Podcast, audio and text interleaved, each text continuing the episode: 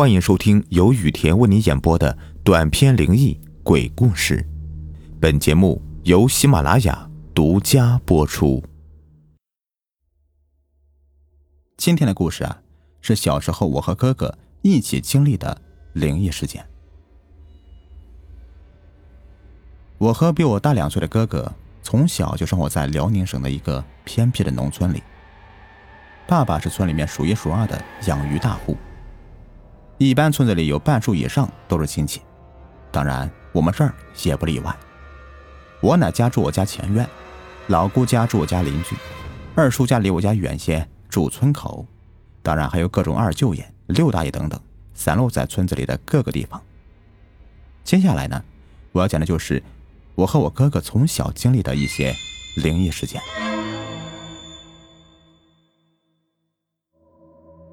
在我的印象里，小时候我家里面应该是还是有些钱的，毕竟我爸呢是村里面第一个拥有大哥大的人，爷爷是村上唯一一个在工厂里的会计，老爷子一辈子也没干过活，每天下了班都会穿着他那锃亮的皮鞋，拎着二斤的猪头肉，慢慢悠悠的回家下酒。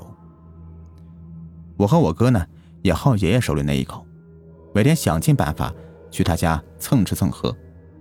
当然，我爷爷也不是一个慈祥的爷爷，想蹭他一口吃的，永远都得凭着聪慧的大脑和敏捷的身手。说白了，就是翻窗户进去偷。为啥呢？除了我爷的抠门，这还得说起我另外的一个大哥。我这个大哥是三叔家唯一的儿子，三叔一直跟爷爷奶奶住一起，大哥也长得跟雪团子似的，甚是可爱。在我们小辈里排行老大，比我那不争气的哥哥也就大了一岁。东北有句老话叫“老儿子大孙子最招老人疼”了，我家也不例外。就单看我那亲哥长得跟煤球成了精似的，再看看我那雪团子一样的大哥，唉，这落差不提也罢了。这天，我和我哥哥像往常一样去爷爷家偷猪头肉吃，刚溜进院子。就看到我那血团子一样的大哥端着一把玩具枪，在夜色的衬托下闪闪发亮。得嘞，有我大哥在，今晚猪头肉又吃不成了。我那个铁憨憨一样的亲哥可不这么认为的，多年不用的脑子今天居然运转了起来。只听夜色里，只露出一口白牙的我哥对我大哥说道：“走啊，咱们去树林里打家雀。”家雀就是麻雀的意思，别的地方怎么叫我也不知道，反正沈阳这片都这么叫的。我和我哥还有大哥拿着手电筒就来到了村尾的树林中。别看我铁憨憨一样的亲哥干啥啥不行，用弹弓打鸟可是一绝呀，孩子里面绝对的神射手。我大哥用手电筒往树上面晃，被光照到的家雀就一动也不动了。有俩哥哥的配合，我就负责捡。别说我们残忍呢，这个家雀回家往灶炕里面这么一埋，你要是吃过，你也得残忍。我们哥仨一路上也收获了七八只，手电筒的光也弱了下来。我提议回家，大哥却倔强的非要打满十只。没办法呀，谁是老大，谁说了算。我们俩继续跟着大哥往前走，大哥突然出声说：“别动，你看那个树尖是不是在晃？”我看了一眼，的确是在微微晃动。大哥说：“走过去看看，说不定是个鹰呢。”我们三个小心翼翼向那棵大树靠拢，我时刻准备着护住自己的眼睛。毕竟大鹰啄人眼睛的故事是每个东北娃的哄睡必备，还有什么不睡觉喂大灰狼、喂熊瞎子、喂老虎妈子，反正东北的动物最适合待在的地方就是不听话小孩子家的床根底下。我和我两个哥哥终于小心翼翼的走到了树底下了。大树的枝丫光秃秃的，长得又矮又潦草，树枝横向伸展。各种的枝丫交错，我哥一抬头，还没被鹰啄了眼，反而被树枝给杵了脸。这边刚嗷的一声，就被我大哥的啊的一声给掩盖了过去。这一声，林子里的麻雀通通的全吓飞了。只看到我大哥手电筒光照之中，一个黑色的人形物体在微微的晃动，眼在夜色里模模糊糊的一团黑，只有手电筒照着一张子正的脸上格外的清晰。我啊的一声，拽着我大哥撒丫子就跑了。我哥一边哭一边也跟着我跑，也不知道是怎么回家的，只记着胸口像安了一个破风箱一样，火辣辣的疼痛。时间过去了太久了，只记着我爷爷家的院子里面都是人，有人抱我，有人晃着我，迷迷糊糊的，我就睡着了。第二天，我哥说我是被吓傻了，晕了过去了。我问大哥呢，我哥支支吾吾的说是病了。我虽然好了。免不了也要挨一顿骂。我妈是个老实巴交的女人，一辈子也没和别人红过脸，对我和我哥也是一样的。后来我哥去镇里面上学，每次回来的晚上，我妈都抱着我哥哥在怀里面晃呀晃的。说远了，虽然我妈是一个温柔的妈妈，也挡不住我爸的文武双全。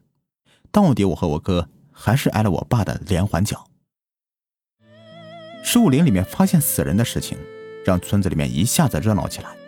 不是喜庆的热闹，也不是幸灾乐祸，因为死了人了就得办丧事。村里有一半是亲戚安慰家属啥的，整个村子都在轰动中。我大哥反反复复高烧，也烧了一宿，可就是不见好。爷爷肥腻的大脸上第一次出现担忧。村里面的大夫也看了，镇里的医院也去了，都没什么用。眼看着大哥粉白的小脸灰暗下去，爷爷更是愁的要揪秃了头发。后来大哥还是我干爹给治好的，说大哥只是被吓掉了魂，没什么事，晚上把魂喊回来就行了。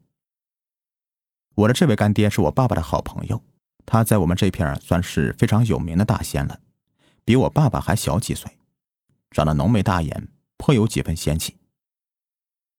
只是常年顶着一头一边倒的乱发和一把道家必备的大胡子，让人一看就觉得与常人不同。我和哥哥认的这个干爹真没什么缘由，干爹和我爸从小一起光着屁股长大的。我们这边挨着大水库，一到夏天物产资源丰富，两人天不亮就出门打鱼、抓螃蟹，然后摆到集市上面去卖。两人感情一直很好，直到后来。干爹突然变得神神叨叨起来，爸爸才和他逐渐的生分起来。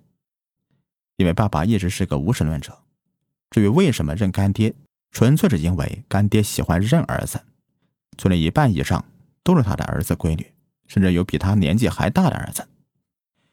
我哥说，可能是为了享受做爸爸的优越感吧。晚上月亮升到最高时，干爹在晃晃悠悠的出现。为什么这么晚才来？是因为喝多了，睡迷糊了，迷迷糊糊的觉得还有什么事情没有做，这才想起我大哥来。干爹看着大哥毫无血色的小脸，转身让婶子去倒一杯热水。婶子坐在炕边，赶忙擦了把眼泪，麻溜的去厨房取了杯热水过来。干爹拿着水杯，闭着眼睛念了一会儿，又把手指伸进水杯里面搅了搅，告诉我们。等水凉了，给孩子喝了就行。干爹事办完了，就说要走，天也黑了，再把我和我哥也一道送回去。爷爷亲自把干爹送到大门口，没走几步，我回头正好看到爷爷火急火燎的进屋的背影。干爹看着我，笑眯眯的摸了摸我的脑袋。今晚的月亮又大又圆，连路上的坑洼都照得一清二楚。我哥哼着不成调的小曲儿，一蹦一跳的往家里面走。我问干爹：“大哥，明天能行吗？”干爹说：“保证明天还能跟你们去打家雀。”我就呵呵一笑了。到了家门口，干爹在我和我哥殷切的挽留下，还是不打算进院。随即从身上掏出一个红绳，穿着一个小玉坠，放到我的手里，说：“以后就带着吧。”以后啊，再翻别人家墙的时候，狗不能咬你。这个玉坠是个小斧头的形状，在月色的衬托下更加的莹白温润。我欢喜的套在脖子上面，得意的看了一眼我哥愤怒的脸。干爹走后，我和我哥开始小心翼翼的翻墙，刚跳到院子里，正好和啃着骨头的大黄来了个对视，随即汪汪汪的叫声不绝于耳。一早，我和哥哥无精打采的去爷爷家里面看大哥，因为昨天晚上满血的我们被爸爸生生的打成了半残了。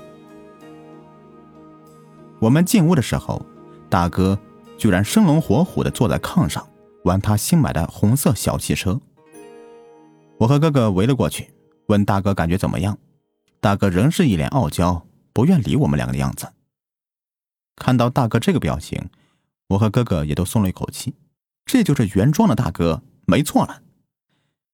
我俩眼馋大哥的小汽车很久了，在维持了不久的兄友弟恭的假象之后。我们仨终于还是打了起来。我们这边闹得欢快，爷爷的屋里却气氛凝重。只听到茶杯不时的发出声音以外，无人说话。我们三个打了好久，发现今天居然没人来管我们，也就越打越无聊了。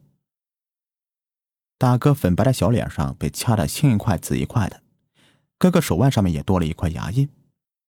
来时我漂亮的双马尾也只剩一边了。我们三个蹑手蹑脚的跑到爷爷屋门口去偷听，半天才听到爷爷说：“三媳妇，一会儿你领孩子去给他小叔磕个头去吧。”婶子答应了一声，便也不再说话。我们三个又在门口听了好半天，才在断断续续的谈话中听了个大概。原来当天晚上在树林里面上吊的不是别人，正是我家远房的一位小叔叔。小叔叔在城里面打工，平常不怎么回来，谁知这回就突然想不开上吊自杀了。我还和他挺熟的。小叔叔是一位理发师，一把剪刀使得出神入化，每次回来都得给我们这帮毛孩子们剪个城里面最流行的发型。小叔叔前几年娶了媳妇，还生了对龙凤胎，这让我们村里面多少老少爷们的小媳妇儿都羡慕不已啊。这次回来也是早有兆头。没出事的前一阵儿，小叔叔也回来过两次，每次都是急匆匆的来，急匆匆的走，连我们的头发也没时间理了。有人说，每次看到小叔叔，总感觉他恍恍惚惚的。以为是大城市里面不好混，还是两个孩子累的，没想到这就想不开了。大伙你一嘴我一嘴的，都是满满的可惜。婶子换好了衣裳，带着我们三个就去五爷爷家里给小叔叔磕头。我们三个在灵堂给小叔叔磕完之后，就一直在边上看小婶子哭晕了过去。半天的时间里，小婶子哭晕了三回。嘴里面从舍不得到开始谩骂，小婶子在灵堂上面一把眼泪一把鼻涕的骂着小叔叔。大伙从最开始的震惊到最后的愤怒，直到小婶子再一次的哭晕了过去，我和哥哥才回过神来。原来，小叔叔的死早有预兆。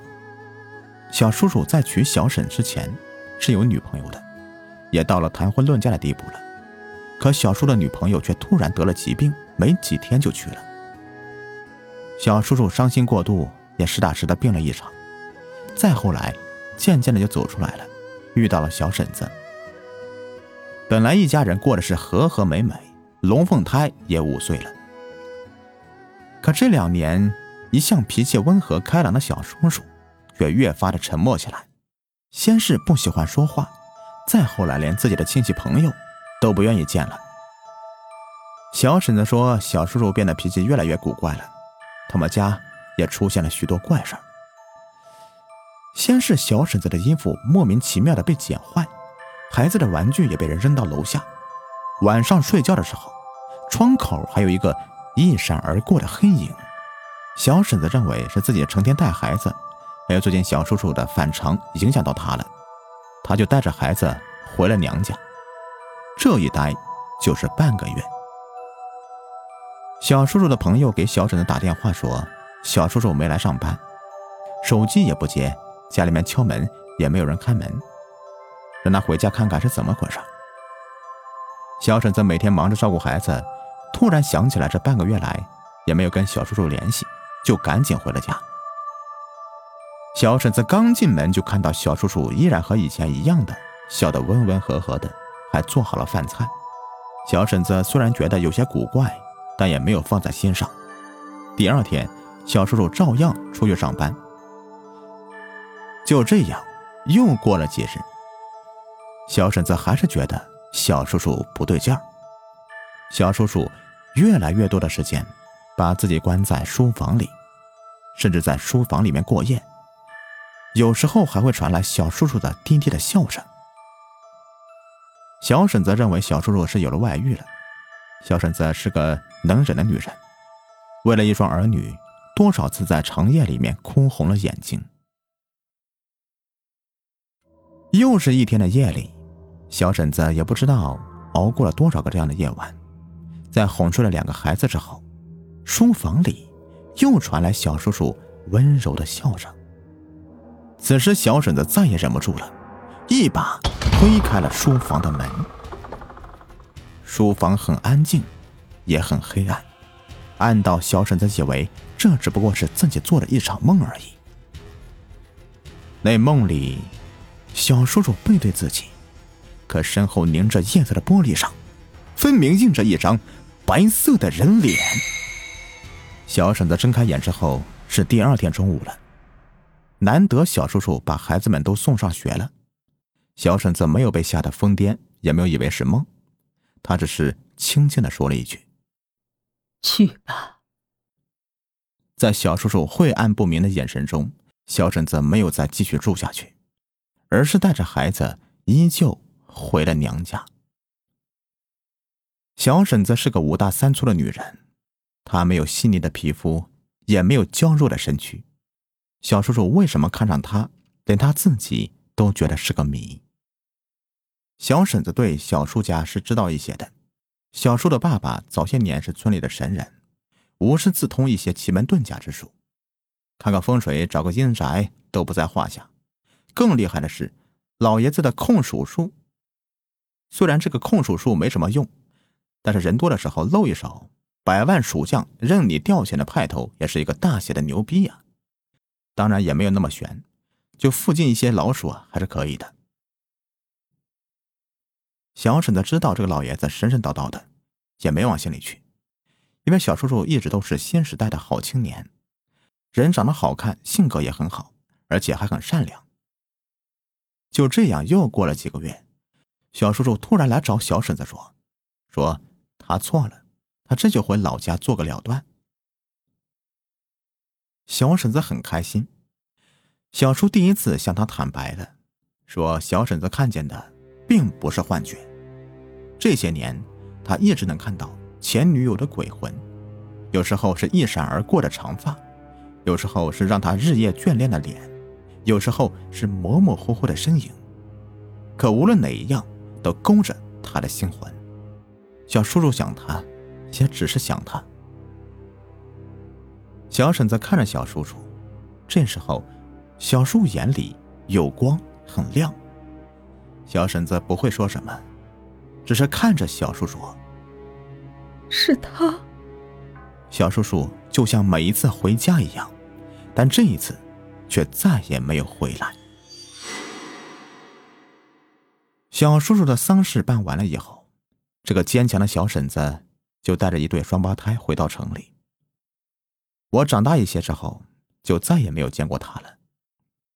我的五爷爷，也就是小叔叔的爸爸，也再也没有以前的村里的意气风发。他年老失独，郁郁寡欢好些年了，从此再也不给谁看风水，就连他引以为傲的控属术也不表演给人看了。没几年，邻居家干农活的老牛突然发起了疯，五爷爷被老牛尖尖的牛角。捅进了肚子，当场就去了。五爷爷的丧事是村里面亲戚一起办的，小婶子和那对龙凤胎都没回来，可能是对这个伤心地再也不忍心看一回了吧。好了，这个故事就全部说完了。如果您喜欢的话，别忘了订阅、收藏和关注我。感谢你们的收听。